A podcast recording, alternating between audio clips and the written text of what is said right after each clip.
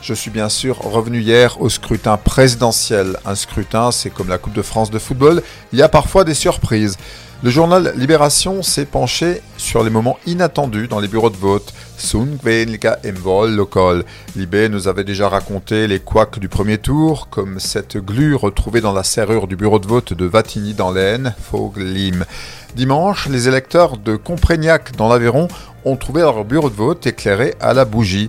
La commune était sans électricité depuis la veille. À Kertsapimbol, Keishtla, un cierge pour éclairer l'urne, à moins qu'on ait aussi brûlé un cierge pour le scrutin.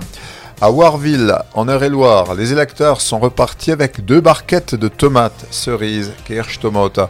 On récompensait ici la participation. Et puis il y a toujours une célébrité qui se distingue. Ainsi, en sa commune pyrénéenne de Lourdes-Sichère, Jean Lassalle a encore fait des siennes, se déclarant abstentionniste devant l'urne. Celui qui a été maire pendant 40 ans a oublié qu'il est interdit de faire une déclaration devant le bureau de vote. Quant à Valérie Pécresse, qui votait à Vélézy Villacoublay, où elle est conseillère municipale, elle a papoté avec les assesseurs au point d'oublier l'isoloir, Fumluta Popla. En Alsace, on a aussi vu le week-end dernier des affiches de Coluche. Coluche qui nous a laissé un florilège de citations liées à la politique comme La France va mieux, pas mieux que l'année dernière, mais mieux que l'année prochaine. Ja, ja, was wir war